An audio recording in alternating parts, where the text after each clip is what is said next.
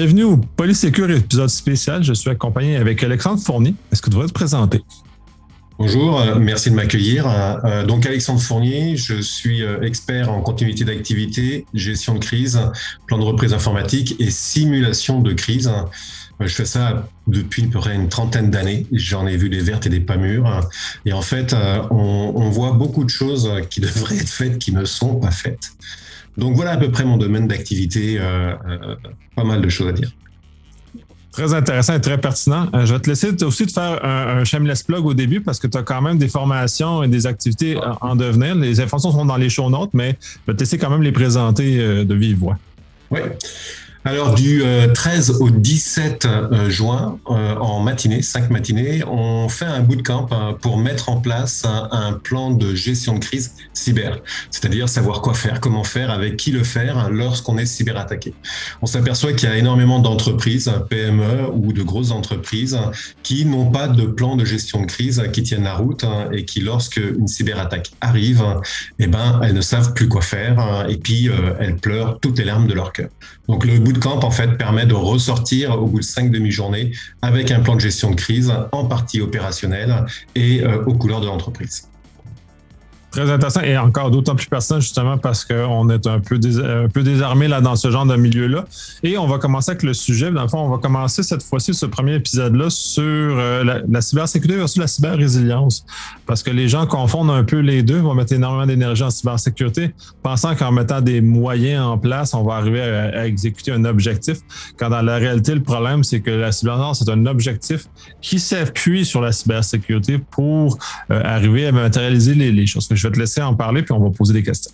Ouais, ok, avec grand plaisir. C'est vrai que ça, c'est un problème que l'on rencontre euh, beaucoup. Et euh, lors d'une conférence que j'ai donnée il y a à peu près euh, deux semaines ou trois semaines, il y avait une question qui, qui, était posée sur le fait de, on mettait beaucoup, beaucoup de moyens sur la cybersécurité et assez peu sur la cyber-résilience. Et en fait, il faut voir la cybersécurité comme étant la porte d'entrée de votre maison vous mettez une serrure, une belle serrure, euh, euh, électronique ou pas, avec euh, des clés, voire une deuxième serrure, etc. Donc vous protégez bien en fait la porte d'entrée. Par contre, hein, ça n'empêche qu'à un moment ou un autre, hein, le, le, voleur hein, va pouvoir soit passer par la fenêtre, soit avoir un jeu de clés qui va vous ouvrir la porte et rentrer dans votre domicile et faire tout ce qu'il veut dans votre domicile, extraire des photos, extraire des données sur votre PC, extraire du matériel, etc. Et puis le revendre au meilleur acheteur.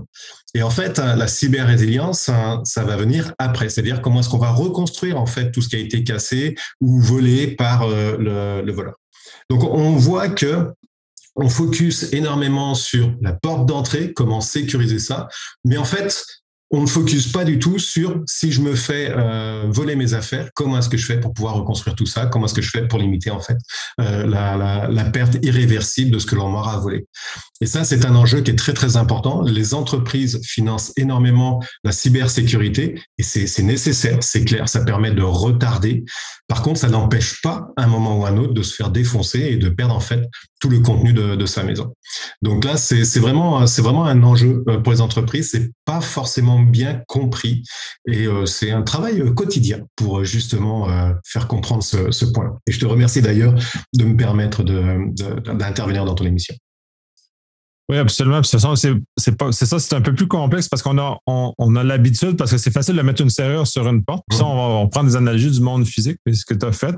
Mais c'est plus difficile de savoir qu'est-ce qu'on fait si cette serrure-là n'a pas fonctionné. Comment les gens ont contourné ça. Puis d'ailleurs, même en, en, c'est quand même un, point de vue très euh, préparation, c'est-à-dire qu'on va mettre des moyens de cybersécurité en place pour atténuer, voire euh, réduire la capacité d'un d'un attaquant de nous faire des dommages. Donc, à ce moment-là, d'être capable justement de, de, manœuvrer. Et comment ces moyens-là peuvent se matérialiser justement pour nous aider à aller vers de la cyber-résilience, aller vers une mécanique où on n'a pas juste installé des serrures à des endroits qu'on croyait judicieux, mais vraiment d'analyser où on doit mettre un de ces serrures-là, puis deux, comment on ségrègue les, informations pour éviter que quand le voleur arrive dans notre maison, ben, il parte avec l'ensemble de toutes nos choses sensibles. Ça, par rapport à ça, c'est vrai que euh, faut faire une, étude, euh, un état de situation de comment ça se passe dans ta maison, c'est quoi tes points faibles, c'est quoi tes points forts, euh, pour regarder déjà comment est-ce que tu vas sécuriser tes points faibles et t'appuyer sur tes points forts pour justement répartir ce que tu dois protéger. Donc ça, c'est beaucoup un travail de cybersécurité qui va être fait en amont, d'analyse hein, pour regarder ça. Ensuite de ça, pour faire en sorte de, compliquer un petit peu plus encore le, travail des, attaquants, euh, bah, c'est de faire en sorte que tes données ne soient pas accessibles, euh, donc euh, protéger, protéger ces, données, euh, les répartir pas forcément les mettre que dans ta maison, mais les mettre peut-être, je prends par exemple l'exemple des, photos de vacances, bah, d'avoir une copie ailleurs que dans ta maison, parce que si tu te les fais voler, bah, tu auras toujours une copie ailleurs. Et ça, ça amène justement sur les, euh, les sauvegardes, sur tout ce qui est euh, sauvegarde de données. Et ça, on le voit dans les entreprises. Euh, si on n'a pas une sauvegarde de données qui tient la route, eh ben, euh, quand l'attaquant passe, euh, l'entreprise trépasse. Ça, on le voit surtout qu'en en plus, les rançons logiciels ah, s'attaquent pertinemment ce genre de choses-là pour donner un levier encore plus puissant sur le paiement de la rançon, justement, parce qu'ils volent l'information et effacent les, copies de sauvegarde qui sont, qui sont en place. Donc, même eux s'attaquent au plan de résilience qui est déjà en place, qui est, parfois un, peu insuffisant, tu le, tu le, tu le répètes. Euh, on le fait parce qu'il faut le faire et on le fait pas parce qu'on comprend ce qu'on fait. Ça aussi, c'est important de, de, de, mettre en lumière le, le pourquoi on le fait. Mmh. Et ça, c'est euh, typiquement par rapport à ça, et c'est vrai qu'on en discutait un petit peu tout à l'heure avant l'émission, euh, les entreprises euh, mettent en place hein, la cybersécurité par contrainte parce que il y a une attaque qui vient régulièrement et puis en effet ils ont bien compris que c'était quelque part obligatoire qui plus est pour certaines entreprises ça devient euh, quelque chose de, légal de, réellement obligatoire légalement par contre comme c'est une contrainte on le fait pour le faire on, on réfléchit pas en fait et la question que tu posais tout à l'heure à savoir bah, qu'est-ce que comment est-ce qu'il faudrait faire par rapport aux différents points d'entrée etc là bah, c'est exactement ça on va balancer un gros paquet de, solutions de moyens pour dire bah voilà on l'a fait mais est-ce que c'est bien fait? Ça, c'est une autre, une autre question. Et on le constate très régulièrement, c'est que en fait, ça a été fait à l'arrache, euh, ça a été euh, fait euh, à la va-vite. Et au final, il y a encore plein de trous dans la raquette, voire on a généré de nouveaux trous. Et ça, c'est quelque chose qu'on voit assez, euh, assez régulièrement. Et ça, c'est assez ballot parce qu'on brûle quand même des, des, dizaines de milliers, voire des centaines de milliers de dollars. Et en fait, pensant qu'on est sécurisé, mais on a créé, on a généré un nouveau, euh, un nouveau, euh, une nouvelle, une nouvelle faille ou un nouveau trou. Donc ça, là-dessus, c'est très important de savoir pourquoi est-ce qu'on fait ça et comment bien le faire. Donc parfois c'est peut-être intéressant de prendre le temps, ce qui est euh, contraire en fait à ce qu'on devrait faire, mais de prendre le temps de bien réfléchir sur comment est-ce que je vais sécuriser. Je prends toujours l'exemple en fait du château fort. Le château fort, il y a très très longtemps de ça, c'était des palissades en bois. Et puis, ça permettait d'arrêter les, euh, les, attaquants parce que les attaquants, ils avaient juste des gourdins et puis ben, ça pouvait pas aller tellement plus loin. Puis les attaquants, ils, ont évolué. Donc, les palissades en bois sont transformées en, euh, en murs, etc. Et donc, c'est toujours cette évolution. On va regarder en fonction de l'attaquant, comment est-ce que lui, il est motivé, comment est-ce qu'on va se protéger. Mais ça, cette protection, elle a une limite. Et toujours, si je prends le château fort, euh, euh, moderne 2021, 2022, on est en 2022, euh, les avions, les satellites, etc. On peut dire que le mur du château fort, il sert plus beaucoup. Donc, il faut avoir une solution et il faut réfléchir à cette solution et la préparer en avant en disant, bah, OK, si on passe mes murs, comment est-ce que je fais, moi, pour garantir mon activité? Comment est-ce que je fais pour garantir que mes clients ne partiront pas ailleurs, etc. Et ça aussi, c'est de la réflexion à avoir. Et encore une fois, ça c'est sur, des plans de continuité d'activité, il y a parfois des contraintes, on est obligé de les mettre en place par contrainte. Donc on les fait rapidement, on les fait un petit peu euh, à l'arrache, un peu vite. Et là aussi, on génère euh, d'autres trous de sécurité, d'autres bazars qui fait qu'au moment de la crise, on pense être couvert hein, et en fait, on sort de là et on attrape froid, pas à peu près. Pour le nombre de, de gestion d'instants que j'ai eu à exécuter, c'est sûr que je, je, revois beaucoup de ces éléments-là à l'intérieur. Parce que justement, on est là, on est les pompiers qui arrivons, puis là, on a fait l'inventaire de la situation, puis généralement, c'est désastreux. Puis même, il y a des choses que les, clients à faire ont l'impression qu'ils sont protégés dans les cas. Ils ne le sont absolument pas. Puis même, euh, pire, ils ont, même divulgué trop d'informations, ils ont laissé traîner des informations au, gré du vent. C'est très, très dommageable. Euh, j'aime ça, tu reviens aussi sur le fait que euh, c'est plus parce que là, on, parle beaucoup de cyber, parce que là, on est un, on est un moyen. Mais il faut revenir au côté affaires des choses. Puis c'est quoi qu'est-ce qui est important? Parce que les TI, on pense qu'on est plus important que les autres. La réalité, on est au service de l'entreprise. Et en quoi ce service-là, dans le fond, en quoi les affaires, l'entreprise a besoin des TI pour poursuivre, puis en quelle mesure on est capable d'aller chercher cette information-là? Je veux rebondir sur, euh, en effet, l'informatique est le centre du, euh, du, nombril et le centre du monde. En fait, hein, on confond très souvent plan de continuité des affaires hein, et plan de reprise informatique. Souvent dans les entreprises, on me dit ah oui, mais moi j'ai un plan de continuité des, euh, affaires. Et on creuse et en fait c'est un plan de reprise informatique. Et en fait, le plan de reprise informatique, c'est quelque chose qui est vieux comme le monde. Ça a commencé par les sauvegardes, etc., un petit peu après le temps des dinosaures. Euh, mais c'est pas que ça en fait la continuité d'activité. C'est bien au-delà et la cyber-résilience c'est bien au-delà. La reprise informatique, comme la euh, comment s'appelle la cybersécurité, c'est juste un moyen pour pouvoir reconstruire notre système euh, avec les moyens qu'on a mis en place, avec le financement qu'on a mis en place, les plans de procédure qu'on reprend. Par contre, hein, il faut bien comprendre une chose, et surtout avec les cyberattaques qui ont changé complètement la façon en fait de faire de la reprise informatique. Avant, on considérait que quand on avait un centre informatique qui passait au feu, on appliquait notre plan de reprise, on reconstruisait en 24, 48 heures, 72 heures, euh, voire en une semaine. Euh, maintenant, ça a complètement changé avec la, euh, la cyber, les cyberattaques. Maintenant, les cyberattaques rendent les systèmes indisponibles pour plusieurs semaines. Et là, dans ce cadre-là, en fait, les activités, les métiers, le business posent le crayon, en fait là, en l'occurrence, pose la souris parce qu'ils ne peuvent plus rien faire. Donc, hein, le problème, c'est que pendant que l'informatique va se reconstruire, hein, il y a des statistiques qui sont sorties euh, sur ça, je ne me rappelle plus quel cabinet, qui disait il faut à peu près trois semaines hein, pour revenir à 60% de la normale après une cyberattaque. Trois semaines. Ça veut dire que les entreprises, pendant trois semaines, ne font plus de business tous vos employés posent la souris et puis attendent que l'informatique, centre du monde, reconstruise son informatique avec des procédures qui n'ont pas forcément prévues à l'origine pour ce type d'attaque. Donc, il faut mettre en place ce qu'on appelle un plan de continuité des affaires pour garantir que l'entreprise maintienne ses activités essentielles pendant que l'informatique n'est pas là. Très souvent, on me dit, ouais, mais de toute façon, euh, s'il n'y a pas d'informatique, on peut plus rien faire. Ben, soyez très surpris. Parce que quand on creuse, eh ben, sans informatique, hein, on peut quand même faire des choses. La, vie ne s'arrête pas après, euh, après l'informatique. Ça continue sans informatique. Au même titre que quand on éteint la lumière, hein, eh ben, on arrive quand même à marcher dans le noir en tâtonnant, mais on y arrive. Donc, c'est très, très important pour les entreprises, hein, parce que sinon, elles meurent. 60% d'ailleurs des entreprises meurent après euh, une cyberattaque, hein, pose, font faillite. Hein. Donc, c'est d'avoir un plan de continuité pour savoir au minimum quoi faire, comment le faire, avec qui le faire, et de façon manuelle, le temps que l'informatique arrive. Et puis après, quand l'informatique arrive, là, c'est un autre, c'est un autre sujet. Euh, là aussi, il y a du sport. Effectivement, il y a beaucoup de sport. ça, c'est justement ces règles-là, parce que ça, c'est intéressant. Là, on, commence à fonctionner en dehors du cyber, finalement. Mmh. Dans quel moment on est capable ou avec qui sont les intervenants? Parce que là, on, revient toujours sur l'informatique, ça passe au sens du monde. Donc, on, a un plan de relève, mais on oublie le, le, PCE, le plan de continuité. C'est qui sont les intervenants qu'on doit solliciter pour justement les éveiller? Parce que je pense qu'ils ne sont pas suffisamment éveillés aux, éléments.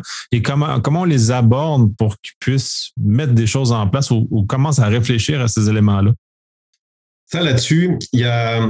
Moi, je travaille toujours par, euh, par simulation, en fait. Quand je vais chez un client, euh, j'explique dans la salle euh, que l'informatique, s'il n'y a plus d'informatique, hein, c'est comme si on éteint la lumière et j'éteins la lumière dans la salle. Donc, généralement, on fait ça dans des salles qui n'ont pas de fenêtre. Ça aide grandement. Mais tout simplement pour dire, OK, vous êtes dans cette situation-là, vous êtes dans le noir complet. Donc, comment est-ce que vous faites maintenant pour travailler? Et en fait, euh, le principe de savoir comment est-ce qu'on fait pour travailler au niveau des métiers, bah, ça va être avec le directeur des, opérations, avec les directeurs des différentes euh, des différents métiers, comptabilité, RH, prise de, de, de commande, usine, chaîne de fabrication, etc. Et c'est de les mettre en situation en disant, OK, vous avez plus d'informatique, Comment est-ce que vous faites pour travailler? Et en fait, ces personnes-là, après un premier rejet en disant bah non, c'est pas possible, je peux pas travailler, ben, en poussant, en, en mettant en fait ces gens-là dans la situation, ils eux-mêmes vont trouver des solutions qui leur permettent en fait de travailler. Donc, c'est vraiment en fait ce qu'on appelle nous des sachants, c'est-à-dire les personnes qui connaissent leur métier. C'est ces personnes-là qu'on va aller voir.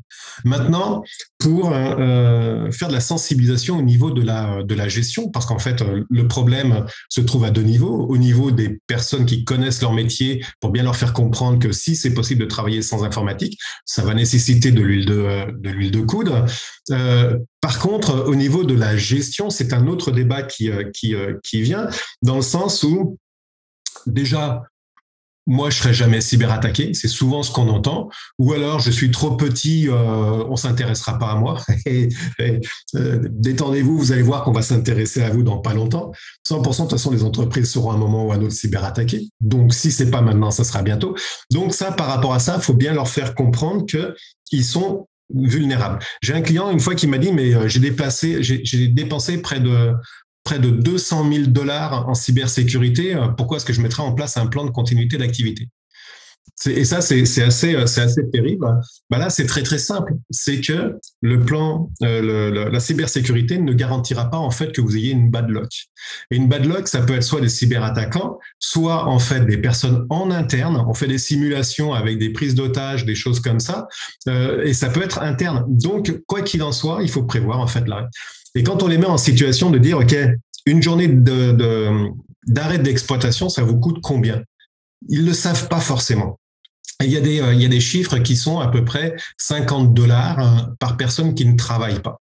Donc, 100 personnes, c'est 50 000 dollars de l'heure hein, qui partent en fumée. D'accord? Et quand on parle d'argent avec ces gens-là, parler d'argent, ça rend intelligent. Et tout de suite, en fait, ils commencent à comprendre hein, que oui, il y a peut-être un intérêt à au moins regarder, à réfléchir, à mettre en place euh, une, une, réflexion sur comment est-ce que je fais si euh, j'ai plus d'informatique.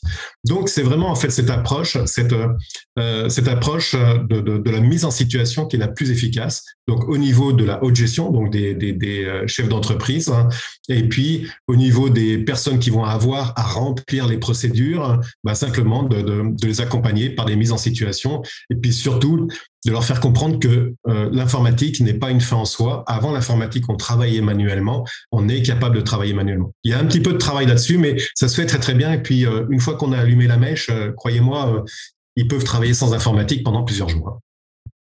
Quoi que c'est un peu désagréable de travailler sans informatique, mais euh, oui, ça, oui, ça se peut. Puis j'aime bien le, fait de la quantification monétaire. De toute façon, je l'utilise également au niveau de l'analyse de risque. Justement, où j'utilise des méthodologies euh, quantitatives au, lieu de qualitatives. C'est-à-dire qu'au lieu d'avoir une couleur ou avoir un, chiffre de, de, problème, mais moi, je mets des sommes d'argent. C'est-à-dire des sommes d'argent qui sont liées avec un risque. Donc, c'est à ce moment-là, le gestionnaire est en mesure de voir clairement où il s'en va ben et qu'est-ce qu'il doit faire. Et ça, ça parle les, les, les entrepreneurs là, ou les gestionnaires, quand on leur donne des chiffres, euh, les coûts sont, sont tous oui. Ça, va, ça va très vite de ce côté-là.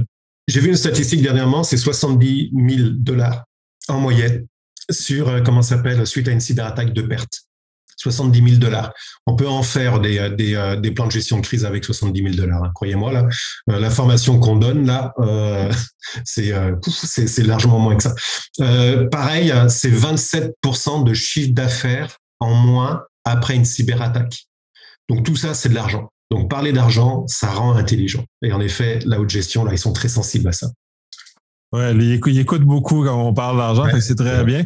Euh, il y a un des axes que je trouve intéressant que tu as, effleuré, mais ça, on fonctionne en mode dégradé, parce que c'est généralement comme ça qu'on va, on va, mentionner ça dans, en informatique, mais en général, l'entreprise doit être capable de, de fonctionner en mode dégradé. Quels sont les services de base? Comment tu abordes justement les, pour les aider à cibler ces éléments-là? Parce que c'est on va mettre nos énergies naturellement en premier ou c'est le plus vital, puis on va, tolérer un mode dégradé pour les autres de fonctionner papier, par exemple, même si ça prend deux jours au lieu de cinq minutes. Ouais. ça, par rapport à ça, en fait, c'est ce qu'on appelle des activités essentielles versus des activités non essentielles. Les activités essentielles, c'est tout ce qui répond à la mission de votre entreprise, hein, tout ce qui permet d'encaisser de l'argent. Donc, euh, euh, tout ce qui est mission d'entreprise, quand c'est euh, la fonction publique, par exemple, c'est les, missions qui concernent en fait le citoyen, qui est le citoyen. Quand c'est une entreprise privée, qui vend des services, eh ben ça va être l'encaissement des factures, ça va être la force de, du marketing pour aller chercher des clients, ce genre de choses là. Euh, pour les entreprises manufacturières, euh, bah, ça va être tout simplement euh, pareil, facturation, comptabilité, bien évidemment. et puis, ça va être aussi toute la chaîne d'approvisionnement. comment est-ce que je continue à me faire livrer mes, mes équipements? Comment est-ce que je les comment est-ce que je les traite? Et comment est-ce que je livre mes équipements ou mes produits en fait, produits services à mes clients? Donc ça, c'est toutes des activités qui sont qui sont essentielles. Donc ça, on le comprend très très vite. Hein, et quand on pose la question, euh, qu'est-ce qui vous rapporte de l'argent euh, bah, très rapidement, ils vont faire, la liste. Qu'est-ce qui vous coûte de l'argent bah, Là aussi, ils vont faire la liste. Et ça, généralement, ce qui coûte de l'argent, bah, ça va être des, parties non essentielles. Il y a un point qui est aussi très très important et qui ressort très très souvent. C'est pas que ça rapporte de l'argent ou que ça coûte de l'argent, c'est que ça va euh, générer l'intérêt de vos employés, c'est-à-dire le salaire. Et ça, le salaire est considéré comme une activité essentielle, alors que ça coûte de l'argent. Parce que si vous versez pas votre salaire, hein, le salaire à vos employés, bah, vos employés, en fait, ils vont tout simplement euh, bah, partir. Je dirais à un moment ou un autre. C'est bien beau de travailler gratuitement, mais euh, ça, c'est limite. Donc, par rapport à ça, c'est vraiment, en fait, c'est quoi? Qu'est-ce qui répond à votre mission? Quelles sont vos activités essentielles qui répondent à votre mission, qui vous permettent de faire votre mission? Qu'est-ce qui vous rapporte de l'argent là? Et qu'est-ce qui est obligatoire de faire pour garantir le, bon fonctionnement en fait et le maintien de votre, entreprise? Euh, Il y a aussi un point qui est important, c'est on constate beaucoup quand il y a des, euh, crises, hein, c'est que tout simplement les clients là, ils ont une certaine dose de patience euh, mais elle n'est pas extensible. Donc, euh, une journée sans, euh, sans le, fournisseur, allez, deux journées parce qu'il est super sympa et que Paul, on boit souvent des cafés ensemble, ça va bien le faire. Trois jours, là, ça le fait vraiment plus, là, et puis on part à la clientèle.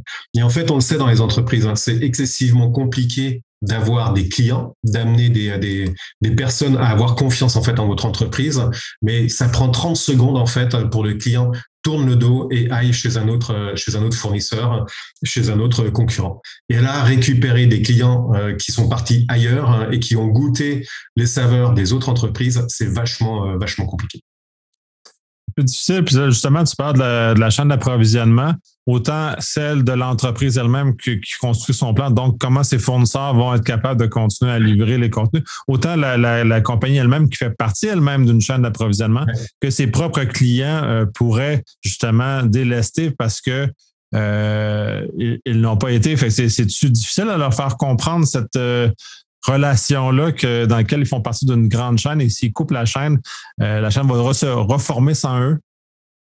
Euh, ça, ils n'en sont pas conscients carrément. Ils n'en sont carrément pas conscients. Ce qu'ils voient, c'est en effet le fait qu'il n'y a pas les produits qui rentrent et qu'ils ne peuvent pas livrer les, euh, les clients. Mais ils ne voient pas plus que ça que s'ils s'arrêtent, eh ben, les gens vont partir ailleurs. Ils ne le, perçoivent pas. Tant qu'on ne leur dit pas, en fait, hein, ils ne le perçoivent pas comme ça. Euh, c'est toujours pareil. On, revient toujours sur parler euh, d'argent, ça rend intelligent. Sur le fait que, en effet, si la chaîne d'approvisionnement et eux en font partie, s'ils s'arrêtent, hein, bah, le monde va pas s'arrêter parce que eux ils sont arrêtés. Donc, quand on leur explique comme ça que les clients qu'ils ont eu tant de mal que ça à avoir euh, vont partir ailleurs hein, et qu'ils ne pourront peut-être pas les récupérer, d'où les 27% de perte de chiffre d'affaires après là, euh, bah là ils commencent à se dire ah oui euh, mes clients euh, c'est super complexe à avoir. Pour avoir un client là, je fais pas mal de pubs là sur comment s'appelle sur LinkedIn etc là, un clic un, clic de, de, de personnes là de prospects de possibles prospects là, c'est près de 3 à, à 20 dollars le clic. D'accord? Le gars, il est même pas allé voir. D'accord? Donc, ça coûte très, très cher, en fait, d'avoir des, euh, clients. Et quand on leur parle comme quoi, ben, un client, quand vous l'avez eu, ça vous a coûté, en fait, une somme d'argent, vous n'avez peut-être pas envie de le perdre. Donc, faites en sorte que votre chaîne, vous, le maillon que vous avez dans votre chaîne, euh, continue à fonctionner. Super intéressant. On va euh, conclure sur ça cette fois-ci. On a fait un premier tour d'horizon. Euh, j'espère que tu vas revenir justement pour pouvoir euh, peut-être aller sur des sujets beaucoup plus spécifiques, beaucoup plus en profondeur. Fait que, est-ce que tu voulais quelque chose à ajouter sur, sur ça ou on a bien fait le premier tour? Non, je pense qu'on a fait pas mal, pas mal le tour. c'est très. c'est très très important de faire la différence entre cybersécurité et puis cyber-résilience. Et on ne le fait pas suffisamment. merci beaucoup.